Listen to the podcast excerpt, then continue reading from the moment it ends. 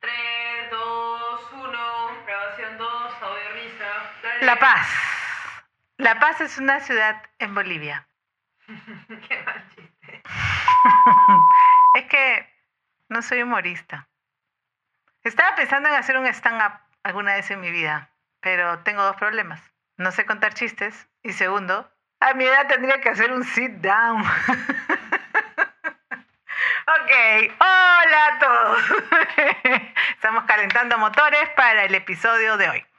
Bueno, la paz empieza con una sonrisa, decía Santa Teresa de Calcuta, quien nació en Albania.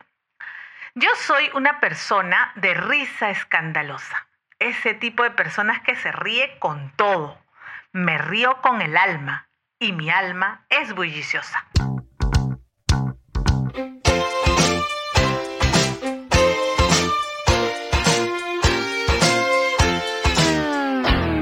Un cuarto para las cinco. Décadas. Recuerdo que cuando era adolescente me gustaba mucho caminar por las calles de la urbanización, pero en mancha, riéndonos mucho, muchísimo.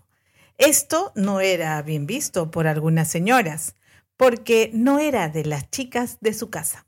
Nosotras éramos las chicas del barrio, quienes disfrutábamos lateando en las noches, sobre todo en verano. Esta costumbre no la he perdido.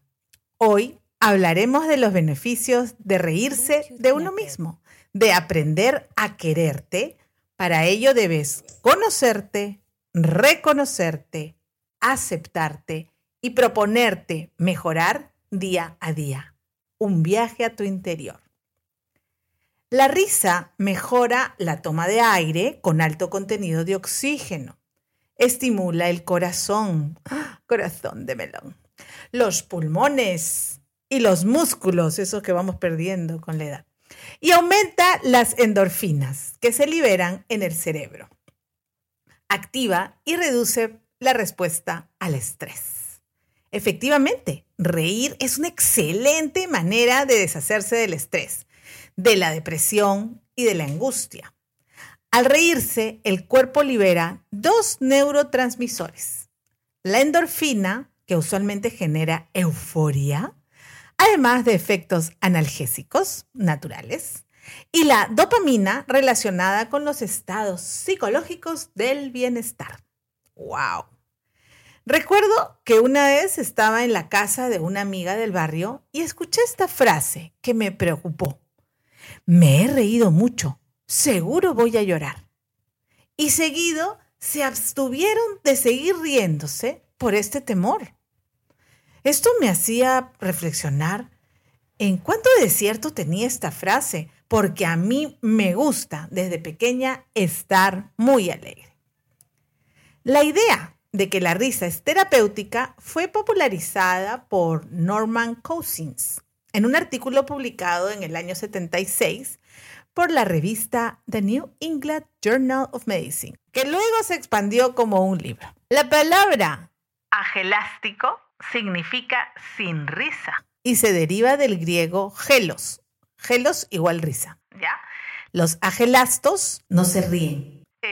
Eh, por ejemplo, un conocido agelástico es Isaac Newton, quien supuestamente solo se rió una vez en su vida, cuando alguien le preguntó de qué servía estudiar a Euclides. en un artículo en el año 2015 de la BBC de Londres, encontré esta info, ¿ya? La cual les comparto. Robert Provine, un neurobiólogo de, estudioso del comportamiento de la Universidad de Maryland, Estados Unidos, eh, sostiene que la risa es un balbuceo lúdico, instintivo, contagioso, estereotipado y de control inconsciente o involuntario, que raramente se produce en soledad. Estudió por más de 40 años los patrones de risa, tanto de los femeninos como los masculinos. Concluye que las mujeres ríen más que los hombres. Provine señala que evidencia multicultural limitada indica que los hombres son los principales productores de humor y que las mujeres son las principales productoras de risa. O sea, ellos nos hacen reír.